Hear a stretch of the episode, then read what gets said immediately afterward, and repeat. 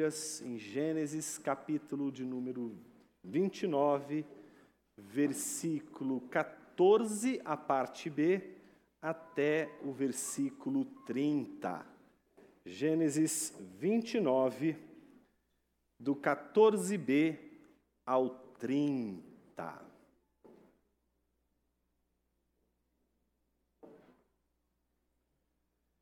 Diz assim a palavra de Deus. Jacó ficou na casa de Labão durante um mês. Depois, Labão disse a Jacó: Será que você vai trabalhar de graça só por ser meu parente? Diga-me qual deve ser o seu salário. Ora, Labão tinha duas filhas, Lia, a mais velha, e Raquel, a mais nova. Lia tinha olhos sem brilho, porém Raquel era bonita e formosa. Como Jacó amava Raquel, disse a Labão: Trabalharei para o Senhor durante sete anos para poder casar com Raquel, sua filha mais nova. Labão respondeu: É melhor dá-la a você do que a outro homem. Fique aqui comigo. Assim, amor a Raquel, Jacó trabalhou durante sete anos, e esses anos passaram como poucos dias, pelo muito que a amava. Então, ele disse a Labão: Dê-me a minha mulher, pois já venceu o prazo para que eu me case com ela. Assim, Labão reuniu todos os homens do lugar e deu um banquete. À noite, ele trouxe Lia, sua filha e entregou a Jacó. E eles tiveram relações. Labão tinha dado sua serva Zilpa para que fosse serva de Lia, sua filha. Ao amanhecer, Jacó viu que era Lia. Por isso disse a Labão: O que é isso que o Senhor fez comigo? Não é verdade que eu trabalhei por amor a Raquel? Porque então o Senhor me enganou. Labão respondeu: Em nossa terra não se costuma dar em casamento a mais nova antes da primogênita. Complete a semana de festa de casamento da primogênita. Depois daremos a você também a outra, pelo trabalho de mais sete anos que você ainda me servirá. Jacó fez o que Labão pediu e completou a semana de festa da primogênita. Depois, Labão lhe deu por mulher a sua filha Raquel. Labão tinha dado sua serva Bila para que fosse serva de Raquel, sua filha. E Jacó teve relações também com Raquel. Ele amava Raquel mais do que amava Lia e continuou trabalhando para Labão durante mais sete anos. Oremos. Senhor Deus, fale conosco através de tua palavra e que sejamos uma vez mais edificados, orientados, ensinados por ela. No nome santo de Jesus, teu filho, oramos. Amém. Um advogado francês está num bar de marinheiros em Amsterdã,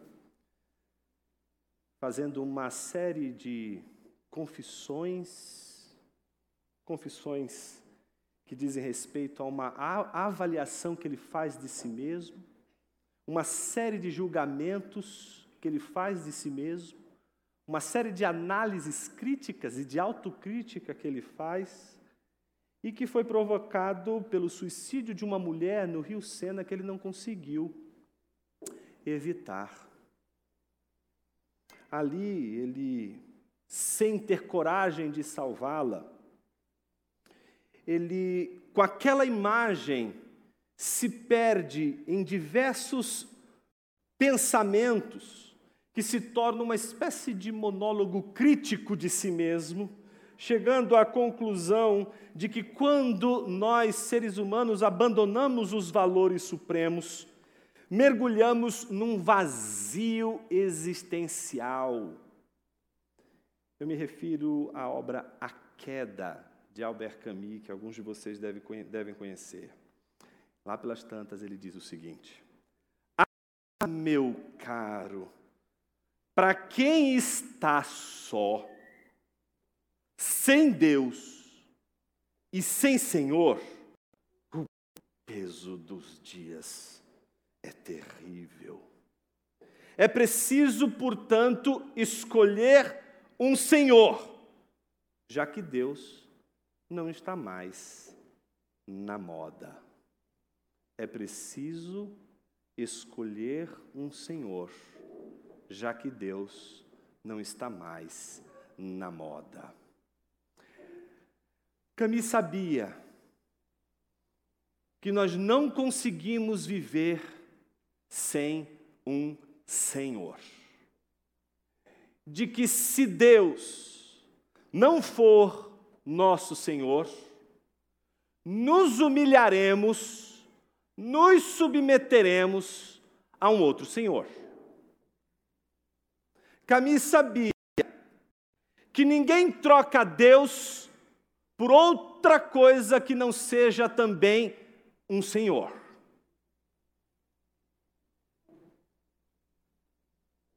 E é muito interessante quando este Senhor, quando olhamos para o espírito de nossa época, chama-se sexo. Otto Rank, que é um outro estudioso interessantíssimo do comportamento e da cultura, e que tem uma leitura extremamente excêntrica, inclusive do pensamento freudiano, ele chegou a um conceito que explica ou tenta explicar essa inversão de senhores, quando uma civilização abandona Deus e coloca no lugar de Deus um senhor chamado sexo. O que acontece?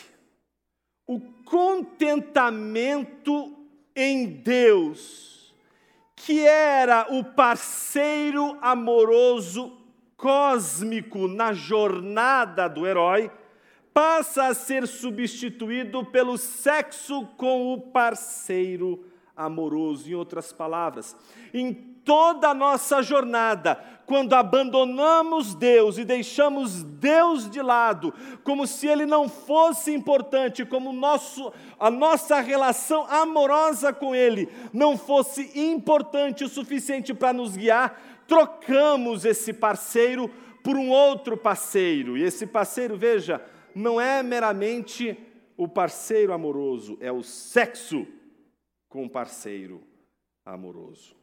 Conclusão: corremos atrás de mais sexo, adiamos o amor a Deus e perdemos os dois. Por isso, nessa hora eu quero me dirigir àqueles que abandonaram Deus e apostaram todas as fichas no sexo.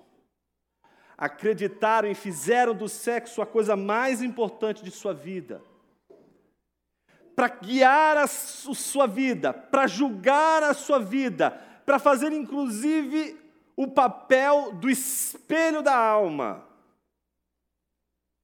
E que ao fazerem isso perderam não somente, deixaram escapar pelos dedos a bênção do sexo, como a bênção da companhia divina na jornada da vida. Quem nos dá esse exemplo é Jacó. Jacó abraça esse conceito que Otto Rank chama de solução romântica. O que é a solução romântica? Já que eu não creio mais em Deus, eu creio naquilo que vai, de alguma forma, potencializar os meus afetos, sobretudo aquele que seria hoje, pensando no nosso contexto contemporâneo, o mais tentador de todos eles, aquele que opera no contexto do sexo. Essa história é a história de Jacó. Sim, Jacó é um predador, mas um predador vazio. Jacó, ele acredita que na jornada de sua vida tudo pode faltar, mas sexo não. Ele é um predador, mas um predador vazio. Ele encontrou Deus no meio do caminho, lembram? É verdade, ele temeu ao Senhor. Não só temeu ao Senhor quando o encontrou no meio do caminho, como ele também prestou culto ao Senhor, fazendo votos a Deus. Mas em seguida, na sua jornada, resolveu viver como se Deus não existisse, sem a companhia deste Deus que aparece no meio do seu caminho. Ao contrário do servo de Abraão, que quando encontrou a mãe de Jacó, levou para que se casasse com seu pai, depois de muita oração e depois de muita conversa com Deus. Jacó parte para uma jornada, mesmo sabendo que quem Deus é, mesmo sendo alvo de uma graça maravilhosa, porque Jacó estava fugindo do seu irmão para não morrer. Jacó tinha perdido tudo, perdeu sua mãe querida, perdeu sua família, e ele não vai mais encontrar vivo seu pai e sua mãe. Ele perde tudo, sabe que fez uma grande besteira na sua vida, mas mesmo assim, este que é o eleito de Deus, aquele que foi escolhido por Deus, no meio da sua tragédia, tragédia, não encontra um Deus que aparece para condená-lo, para dizer: você está apanhando por aquilo que você plantou, colha o fruto que você plantou. Não, mas é um Deus que aparece com graça e misericórdia e lhe faz promessas. Mas um predador vazio nunca vai conseguir compreender a beleza, o poder, a força da graça divina. Porque o predador funciona de uma maneira contrária da graça. A graça é doadora. A, dra, a graça, ela não observa os parâmetros a graça não leva em consideração o contexto como fundamento para a misericórdia do Senhor, porque a graça não se fundamenta em contexto, a graça se fundamenta na misericórdia do Senhor, que nunca acaba. Mas essa graça que encontra Jacó, e que faz ele descobrir Deus no meio de uma jornada tempestuosa, dolorosa, triste e para não dizer vil. Não foi suficiente para transformar de uma vez por todas o coração vazio daquele predador.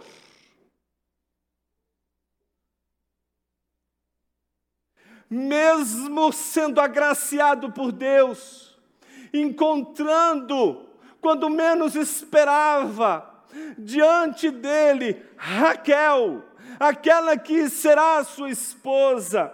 Ele é incapaz de se voltar ao Senhor em gratidão e dizer: Obrigado pela graça que me alcança pela segunda vez. Não só o Senhor aparece a mim, me faz promessas, mas agora no meio do nada, me mostra um poço, e junto com o um poço, os servos de Labão, e junto com os servos de Labão, o Senhor me faz ver Raquel, a mulher da minha vida. Não, ele é um predador. Ele não escolhe a graça, a solução da graça não interessa para Jacó ainda. O que interessa para Jacó é a solução romântica. Ele olha Raquel e não enxerga mais nada. Ele olha para Raquel e, a, e o grande objetivo dele é: se eu a possuir, se eu a tiver como minha esposa, se eu me relacionar com ela, todo vazio da minha alma será preenchido o vazio em meu peito encontrará termo. Tudo fará sentido se eu possuir essa mulher. A solução romântica, ela é sempre uma forma de autoengano. Ela é sempre uma forma de fazer com que você acredite que aquilo que você escolhe vai te fazer feliz é uma maneira de acreditar. Em outras palavras, que você nunca será feliz pelas escolhas que Deus faz, mas somente pelas escolhas que você fizer. É como se você acreditasse que a felicidade depende única e exclusivamente da sua vontade, como se a vontade de Deus e o que Deus vai realizar não fosse justamente o meio pelo qual Deus nos fará felizes. Ela é um auto-engano. E aquele que engana a todos descobrirá não somente o que é ser enganado pelos outros, mas descobrirá quão terrível é ser enganado por si mesmo. O enganador de hoje é aquele que vai descobrir o peso, não apenas de ser enganado pelos outros, mas de ser enganado por si mesmo. O texto que nós acabamos de ler pode ser, inclusive, dividido em duas partes. Primeiro, do versículo 14b ao 20, é o enganador enganado pelos outros. Do versículo 21 ao 30, é o enganador enganado por si mesmo. Vamos, vamos analisar a primeira parte.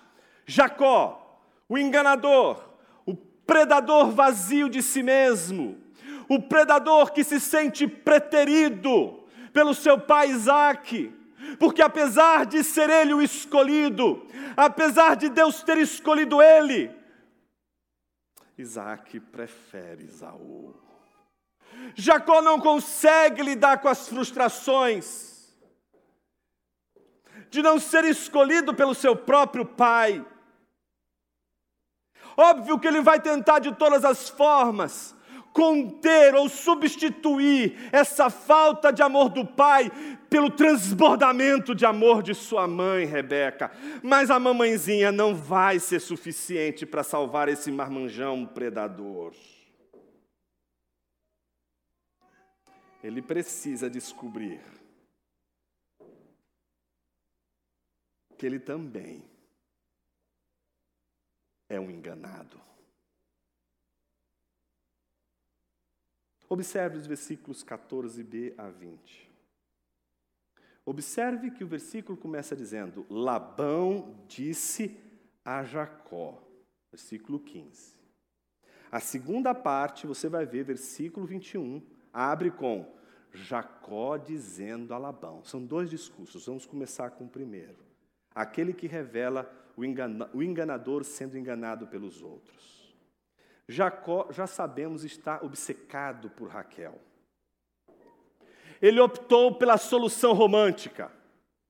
Não há nenhuma oração, não há nenhuma busca de confirmação, não se dobra os joelhos para orar, não se tem comunhão com Deus, não se tem conversa com Deus, só se tem Raquel pela frente. Ele é obcecado. Ou eu tenho essa Raquel na minha vida, ou, ou não dá mais certo nada nessa vida.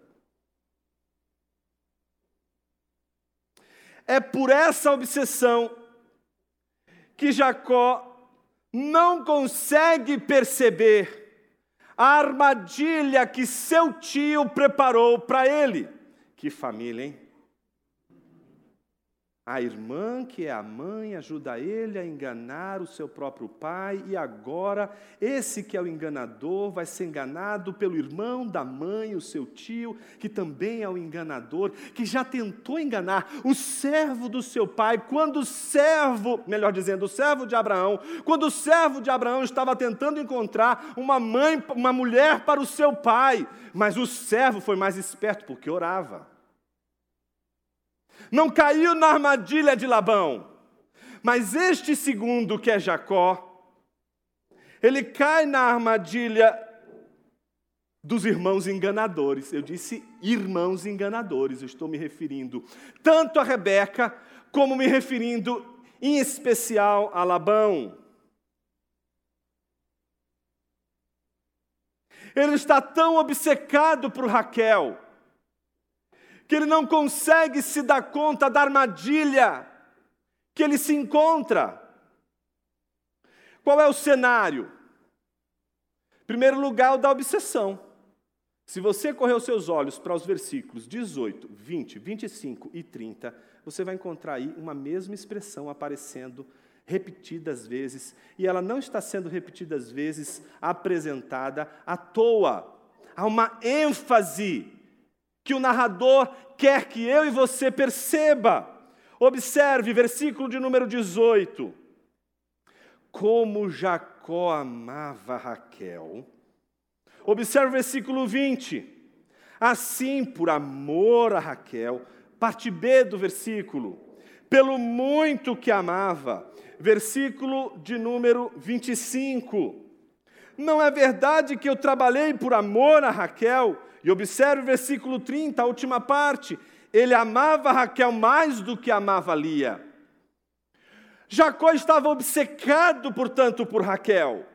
Ele acreditava que Raquel seria aquela que redimiria todos os seus caminhos tortuosos.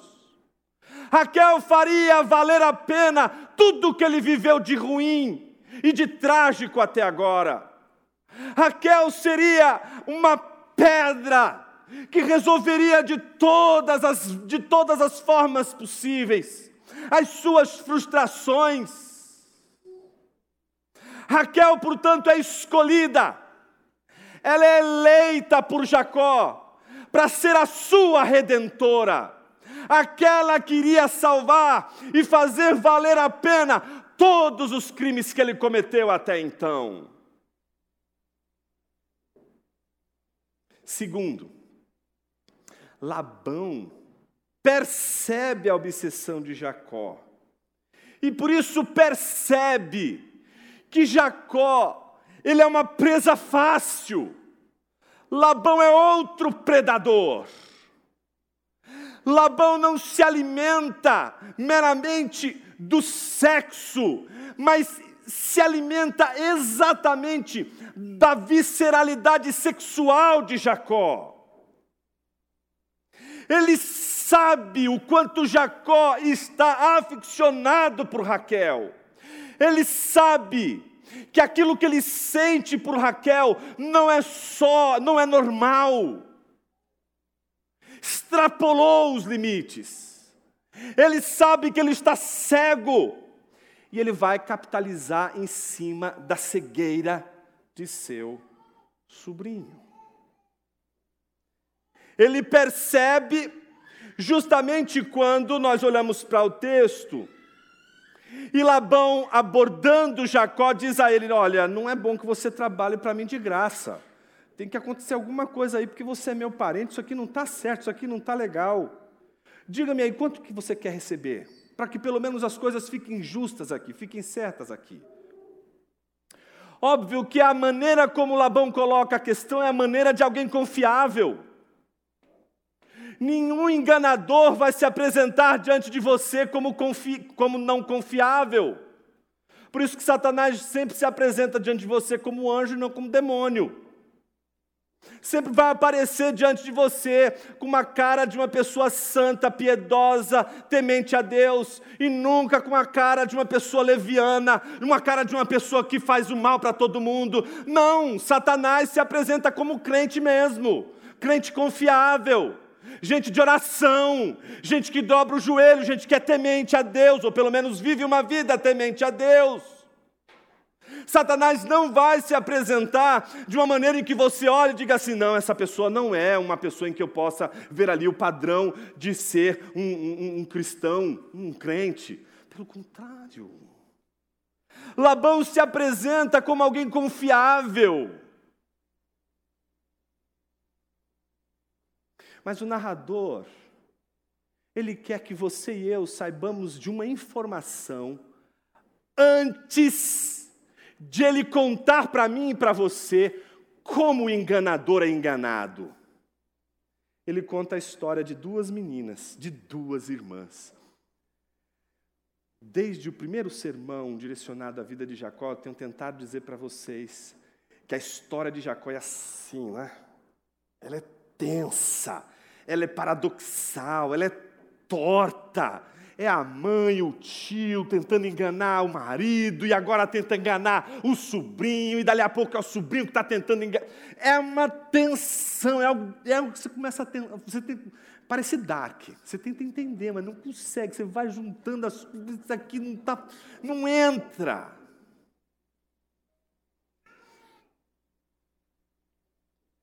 Tem duas filhas. E agora você vai entender por que, eu estou forçando a questão do sexo em Jacó. Aparece Lia, que é quem? A primogênita. Guarda aí essa informação, deixa ela bem guardadinha aí. A primogênita, a mais velha. E a Bíblia diz que ela tinha uns olhos sem brilho. A tentação é que a gente interprete o seguinte: ah, era uma pessoa triste, não é isso? Ah, uma pessoa com um olhar melancólico, não é isso? Mas se a gente fosse comparar, deveria ser mais ou menos assim: Lia com aquele olhar melancólico, triste, do outro lado, Raquel com aquele olho de coruja, alegre, feliz, saltitante, não é isso? Mas não, o que você vê em seguida é o contraste de uma menina que não tem brilhos nos olhos com uma outra menina que é. Olha para a Bíblia. Como que essa menina é? Bonita e. A Bíblia vai usar um eufemismo aí, formosa. Você sabe o que eu estou dizendo. Não é só o fato dela ser bela. Então, preste atenção. O narrador não está contrastando o olho triste com o olho alegre. Aqui é o. Imagine que é, um, é, o, é o politicamente incorreto, aqui fica horroroso, né? Mas eu tenho que fazer isso, senão você não vai entender o texto. Ela é feia. Ela sabe que é feia. Entende? É olhar de uma pessoa sofrida por conta de um problema que a deixa, que a torna fora de um padrão, pelo menos comparável à da sua irmã. O que eu estou falando, que está nas Escrituras, você vai encontrar em qualquer conto de fada.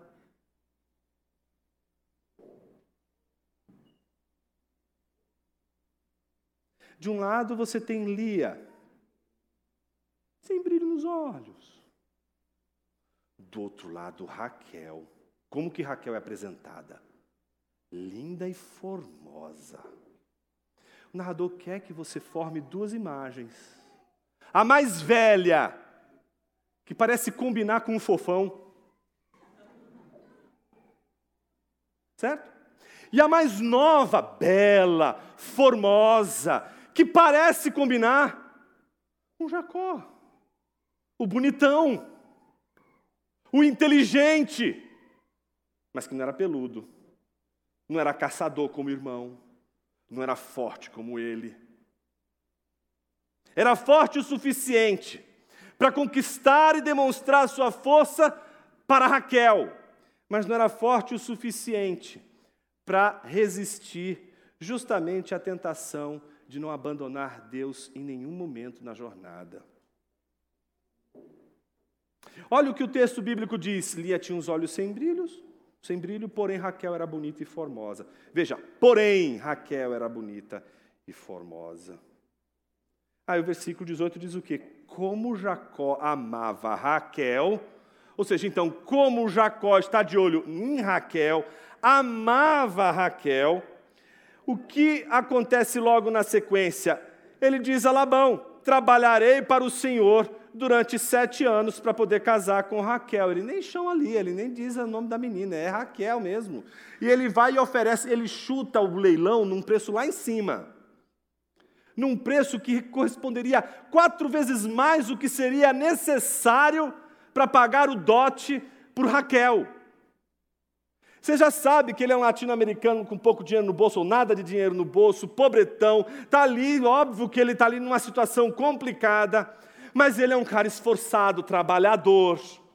Não tem segundas intenções nenhuma, né? Está trabalhando de graça. Labão está olhando para o sujeito, igual muitos de nós temos filhas aqui, a gente percebe muito bem quando aquele gavião está rodeando, rodeando, rodeando. Você fala assim: hum, está interessado demais. Quais são as razões? Quais são os motivos? Tem segundas intenções, obviamente. Labão sabe de tudo o que está acontecendo e agora ele aproveita do fato de que Jacó ele está interessadíssimo em Raquel.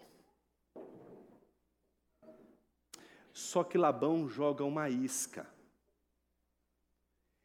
E Jacó cai igual um patinho. Qual é a isca? Jacó já faz uma oferta que ele sabe que Labão jamais negaria. Por isso que Labão nem nega. Ele não nega. Ele só quer saber agora como que ele vai ganhar mais do que sete anos de trabalho dele. Mas sete anos ele já sabe que pagou mais do que deveria. Então observe o que Jacó diz a Labão: Trabalharei para o Senhor durante sete anos para poder casar com Raquel, sua filha mais nova. Labão respondeu: O que você acha que Jacó esperaria que ele dissesse? Sim, negócio fechado, certo? Mas Labão não disse sim, não. Não tem um sim. Labão não dá um sim para ele. Jacó queria um sim. Mas o que a gente vê é Labão dizendo exatamente o seguinte: Olha, acho bem interessante o fato de você casar com Raquel. Ele não diz, quero que você case com minha filha. Está tudo certo, faça os seus sete anos de trabalho e você vai casar com minha filha. Ele simplesmente diz: é melhor dar-la a você do que outro homem. Fica aqui comigo, trabalhe comigo. Então o que aconteceu? Assim, por amor a Raquel, Jacó trabalhou durante sete anos. Ou seja, Jacó não trabalhou para poder ganhar mais, para poder prosperar. Jacó trabalhou aqueles sete anos porque ele queria Raquel a todo preço.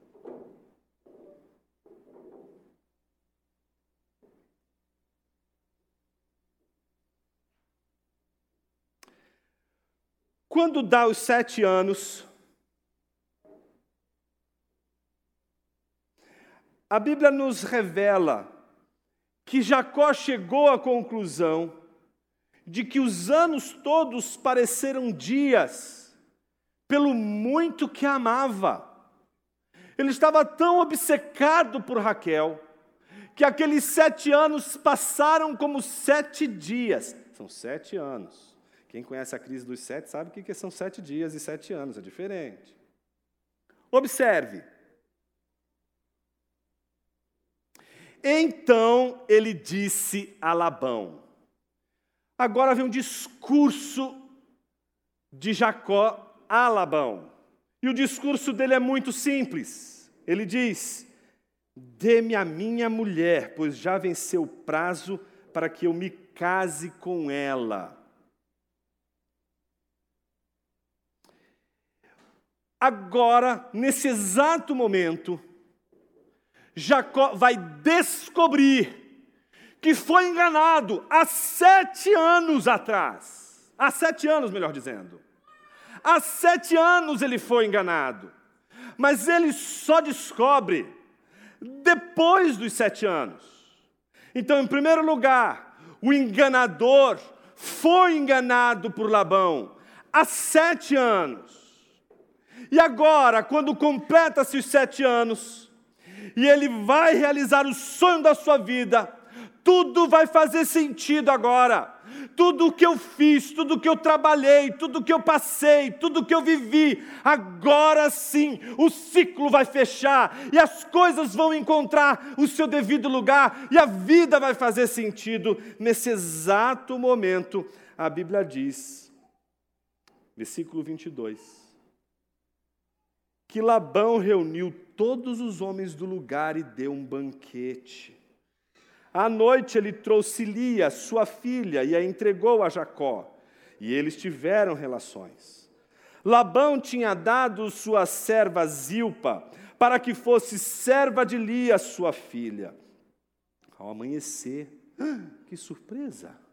Jacó descobriu que não era Raquel, mas era Lia.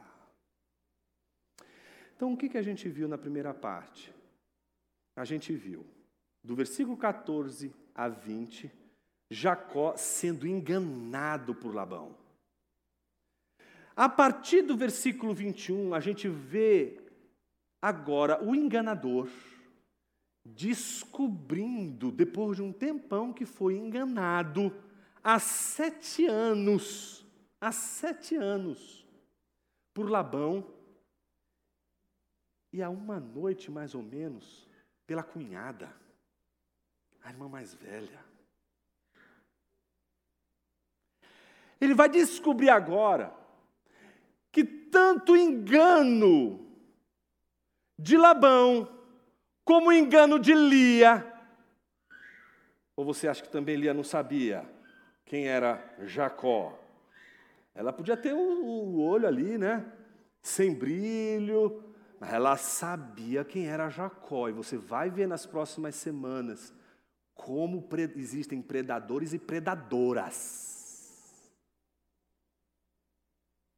Observe que ele não só foi enganado por Labão, não só, daqui a pouco você vai entender como ele é enganado por Lia, como ele vai agora descobrir como ele enganou a si mesmo durante todo esse tempo. Não é fácil descobrir atrás do outro que você foi enganado pelo tio, enganado pela futura cunhada e agora enganado por você mesmo. Não é, não é fácil, uma notícia atrás da outra. Vamos começar então com a primeira. Jacó diz a Labão, Labão enganou Jacó com Rebeca, oferece ali o jantar, faz todo o trabalho. Jacó está achando que vai ficar com Raquel, tá certo? Mas aí o que acontece? Numa festa de casamento, principalmente nesse contexto bíblico, né? o vinho não é fermentado, pelo contrário, né? aquele vinho sobe mesmo, é uma alegria, está todo mundo feliz da vida. Então Jacózinho está ali achando que hoje vai se consagrar, vai lá, encontra Lia, está lá, todo um véu, com aquela coisa toda, mas Jacozinho notou que o negócio está meio escuro, está tudo escuro. E ele simplesmente diz assim: Raquel, é você! Ele só escuta uma voz doce, melodiosa, a voz de uma mulher, que só podia ser Raquel dizendo: Sim, Sou eu! Ele não precisa de mais nada. Ele não precisa, acende a luz, deixa eu ver o que está acontecendo aqui. Não precisa de prova, não precisa de nada. A Bíblia diz que ele se deita com ela, se relaciona com ela, tá certo? Então imagine o seguinte: no dia seguinte, ele acorda, abre o olho, e não é os olhos, não são os olhos de Raquel que estão olhando para ele. São os olhos de Lia, aqueles olhos tristes, sem brilho. Aqueles olhos olhando para ele. E aí o que ele disse para ela? Mulher, o que você fez comigo? Aí Lia provavelmente disse a ele: Seu pai chamou Isaú no escuro, e quando ele chamou para Isaú, você respondeu: Sou eu. O que foi que você fez com seu irmão? O que foi que você fez com ele? Ela não só tinha os olhos carentes de brilho, como ela era o fantasma de Isaú. Lia é o fantasma de Isaú. Lia está diante dele, mostrando para ele, naquele exato momento, o que ele fez, o que ele realizou, o que ele. O, todo o passado que ele queria de uma vez por todas apagar, tudo aquilo que ele queria rasgar.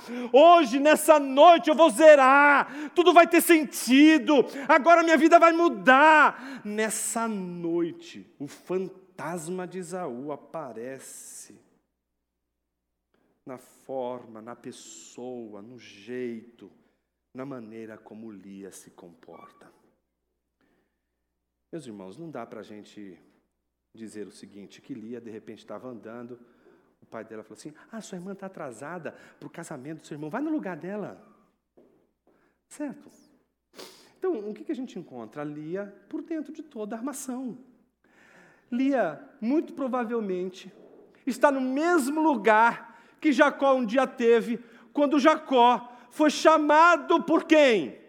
Para Rebeca, para ouvir uma conversa. Olha, seu irmão, Isaú foi preparar uma caça para o seu pai. Está na hora de você lá aparecer. Seu pai está cego, ele não está enxergando muito bem. Agora é a hora. Você vai conseguir enganar seu pai. E agora é Labão dizendo a Lia: Lia, olha, eu e minha irmã somos mestres nisso. É o seguinte: você não tem que falar nada a não ser sou eu. O plano é perfeito. E você, Lia, por lei, é a primogênita. E por lei, Lia, você tem que casar primeiro. Sua irmã não pode casar primeiro. Na verdade, Lia, você vai fazer um bem para sua irmã Raquel, porque ela só vai poder casar se você casar primeiro. Então vamos ajudar sua irmã Raquel. Vamos ajudar esses dois pombinhos a viverem felizes para sempre, Lia. Então faz o que eu estou te mandando. Lia também é alguém que está sob profundo engano. E Lia não só está sob profundo engano, como ela também está enganando. E o enganador que um dia enganou todo mundo, agora está sendo enganado. Mais uma vez, sete anos atrás pelo tio, e agora por Lia. Aquela que vai ser, olha como é tudo torto, aquela que vai ser a sua primeira esposa de onde vem Davi, de onde vem Jesus Cristo, o Messias, é dali que ele vem. Oh, como é torto! Oh, como a coisa faz você. Mas como assim? Como pode isso dar certo?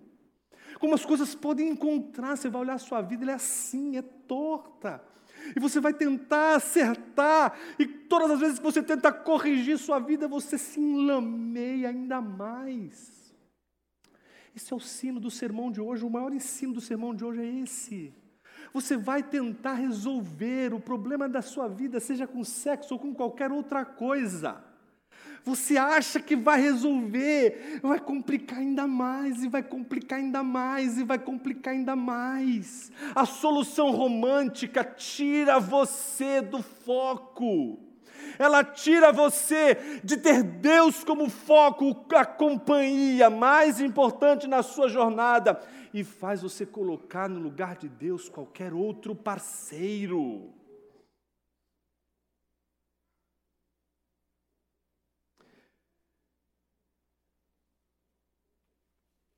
Observe agora os versículos finais. Ao amanhecer, Jacó viu que era Lia, por isso disse a Labão: O que é isso que o senhor fez comigo? Não dá vontade de ler Gênesis 27 agora? De novo. O que é isso que o senhor fez comigo? Não é verdade que eu trabalhei por amor a Raquel, porque então o senhor me enganou? Daí Labão disse toda a verdade: Em nossa terra não se costuma dar em casamento a mais nova, antes da primogênita. Então quem que casa primeiro? É a primogênita. O problema é que a primogênita tem aqueles olhos carentes de brilho. Ela é desprezada ela não é e jamais será quista como Raquel era e foi benquista pelos seus. Entende o drama? Ao mesmo tempo que Lia é o fantasma de Isaú, Lia é o espelho de Jacó. Jacó é o rejeitado por Isaac. Isaac quer Isaú. Isaac, ele é capaz de contra a promessa de Deus de que o mais moço seria servido pelo mais velho. Isaac fez uma escolha. Isaac escolheu não o que Deus escolheu, Isaac escolheu Esaú. E Jacó sofria pela escolha que Isaac fez de seu filho Esaú, mesmo ele tendo sido escolhido. Lia está diante de Jacó, não só como fantasma de Esaú, mas ela também é um espelho da rejeição do próprio Jacó.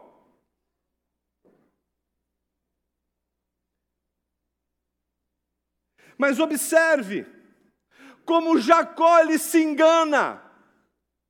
Não só ele foi enganado por Labão, não só ele foi enganado por Lia, mas agora fica mais claro ainda, percebemos como ele engana a si mesmo, como ele ainda não conseguiu enxergar o seu próprio engano. A mais nova, antes da primogênita, tem que casar. E aí o que Labão diz para ele? Complete a semana de festa de casamento da primogênita, depois daremos a você também a outra pelo trabalho de mais sete anos que você ainda me servirá. Versículo 28, Jacó fez o que, o que Labão pediu. Ah, meu caro, para quem está só, sem Deus e sem Senhor, o peso dos dias é terrível. É preciso, portanto, escolher um Senhor já que não está, já que Deus não está mais na moda. Lembre-se do início. É preciso escolher um Senhor. Observe, o homem tem uma paixão extrema extrema pela autoridade. E não só isso, ele quer ser governado por uma força irrestrita. Sempre vamos buscar nos render a uma força que nos toma, uma força que nos possui. E se não é Deus que nos possui, qualquer outra força que não é Deus nos possuirá. E não só nos possuirá, nos tornará cativos, prisioneiros. Estaremos sob cadeias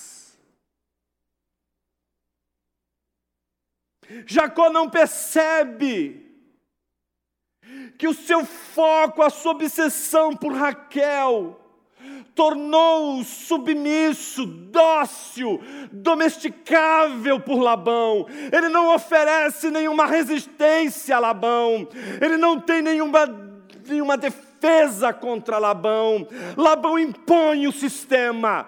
Labão diz como as coisas devem funcionar.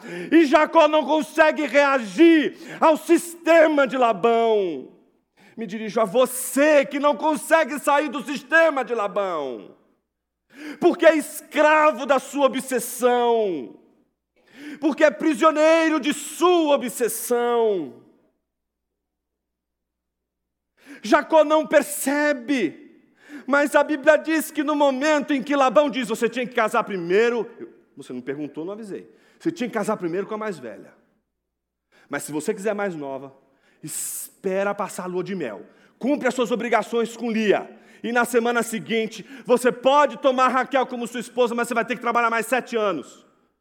Ele não tem indignação. Ele não tem dizendo, mas isso é imoral. Ele não consegue condenar Labão. Ele não consegue julgar Labão.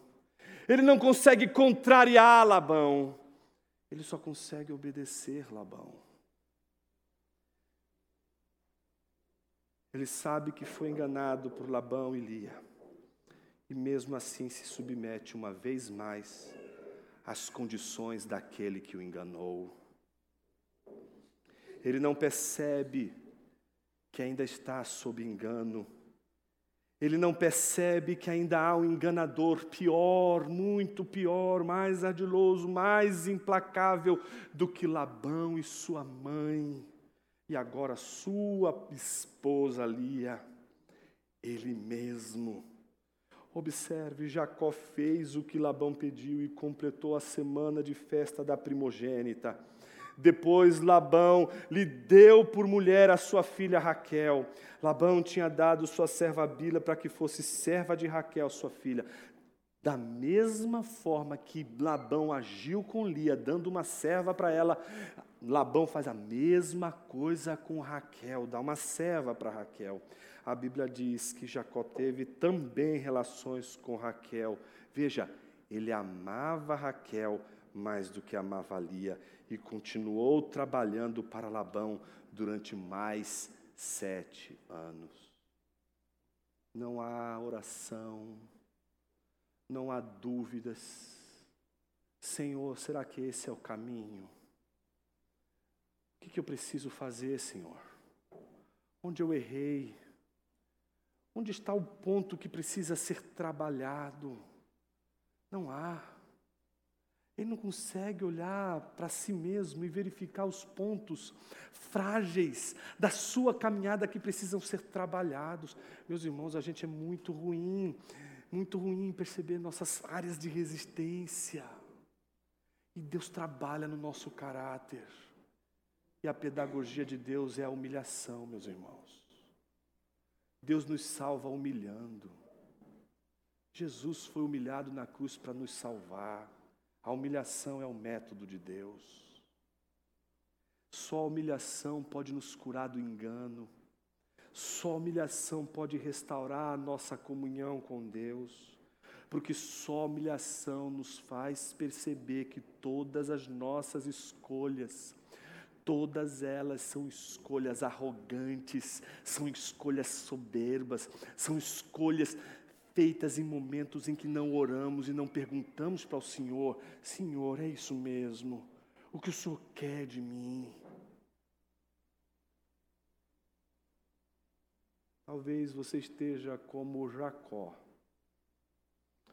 seja lutando contra a pornografia, seja lutando contra as tentações no teu trabalho, seja lutando contra vícios que destroem você, que destroem seu caráter, que colocam em xeque sua própria vida.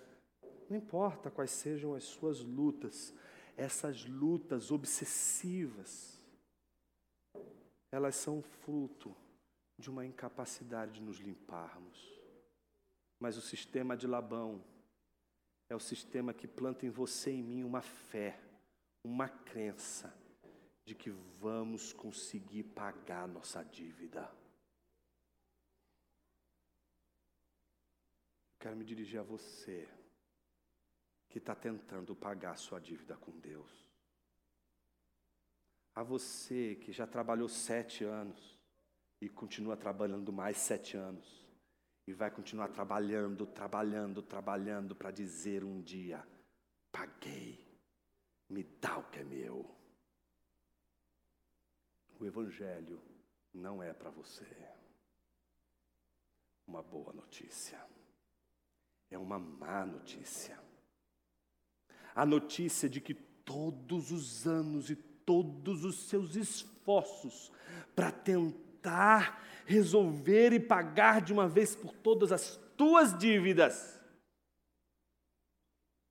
não são suficientes. A má notícia do Evangelho para você é de que todas as suas tentativas de lidar com as suas tentações, com a sua obsessão, achando que você vai conseguir lidar com a sua obsessão, que você não precisa da ajuda de ninguém, que você não precisa da ajuda de um irmão, de uma irmã na igreja, de que você não precisa da igreja, de que você é autossuficiente, você é o cara, você faz e acontece, tudo que você faz e você pensa, resolve, você encontra um caminho. O Evangelho é uma má notícia para você não vai dar certo. Você está se enganando. Mais uma vez você escolheu o caminho, aquele que é o pior de todos, aquele que é o caminho solitário de alguém que só consegue confiar em si mesmo. Você está perdido, pois a sua confiança está em alguém que não se pode confiar. Seu coração é desesperadamente corrupto, demasiadamente enganoso. Quem o conhecerá a não ser o Senhor? Seu Deus.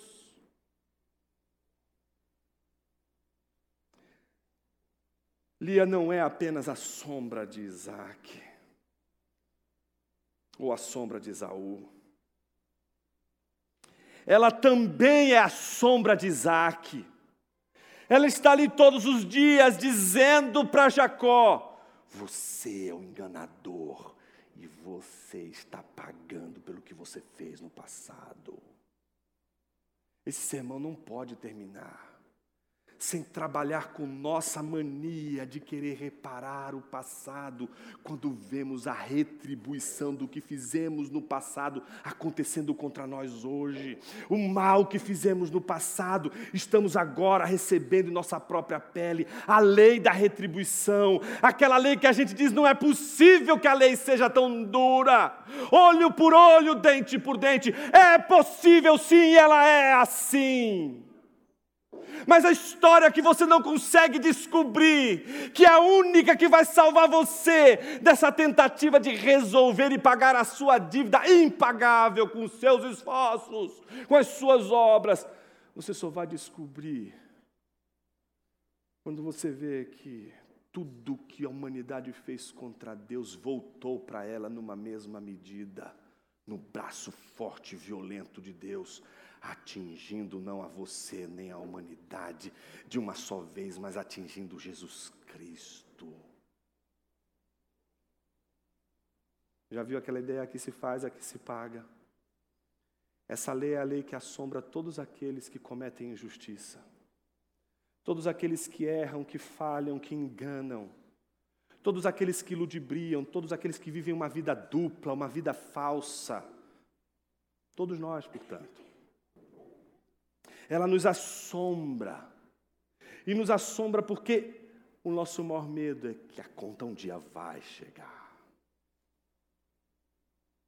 E Deus deixa a conta chegar. E para alguns essa conta chega de um jeito irônico. Assim como Isaú, que era o filho mais velho, Lia era a mais velha. Entretanto, diferente de Isaú e também de Jacó, a filha preferida era mais nova, era Raquel. Jacó era o mais novo, mas quem era o preferido era o mais velho. É como se ao olhar para Lia, Jacó tivesse de encarar Isaú se vingando da sua traição. Jacó vai servir Labão de novo, porque Jacó ainda não encontrou a graça.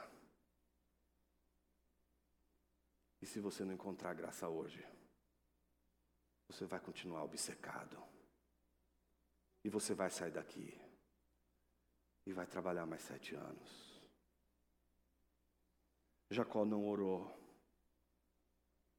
Ele permaneceu vivendo como se Deus não fosse seu companheiro, como se Deus não estivesse ao seu lado, como ele prometeu. Por isso, para ele, só há uma salvação. Raquel. E para você? Qual é a sua única salvação? Mais sexo? Mais poder? Mais dinheiro? Você percebe que Jacó é como o povo de Israel no Egito? É como um povo escravo que precisa de libertação, mas não tem forças, não consegue se libertar, precisa de um libertador. Jacó, ele está preso, ele está no emaranhado do auto-engano, ele não consegue se livrar daquele sistema de Labão, ele precisa de um livramento. O Evangelho não vai ser para você uma solução romântica, não vai oferecer para você salvação pelas obras, não vai dizer para você venha frequente à igreja, né, atravessa, ajuda a velhinha a atravessar a, a, faixa de segurança, ajude o ceguinho, faça os seus bens, faça generosidade, seja uma pessoa bondosa. E você vai herdar o reino dos céus. Não. O Evangelho não nos oferece uma solução romântica. O Evangelho é salvação pela graça e pela fé em Jesus Cristo. Todavia, parece que o eleito nunca se quebranta, enquanto não for humilhado até as últimas circunstâncias. Talvez você esteja se perguntando, Jonas, eu não consigo. Eu creio, mas eu não consigo sair do sistema de Labão. É verdade. Você não vai conseguir sair desse sistema. Porque esse sistema só é quebrado pela humilhação.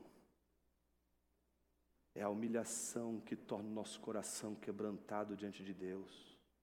É a humilhação que nos torna sensíveis para Deus. Enquanto você tiver uma energiazinha aqui dizendo: ah, dá para trabalhar mais sete anos, você vai trabalhar mais sete anos.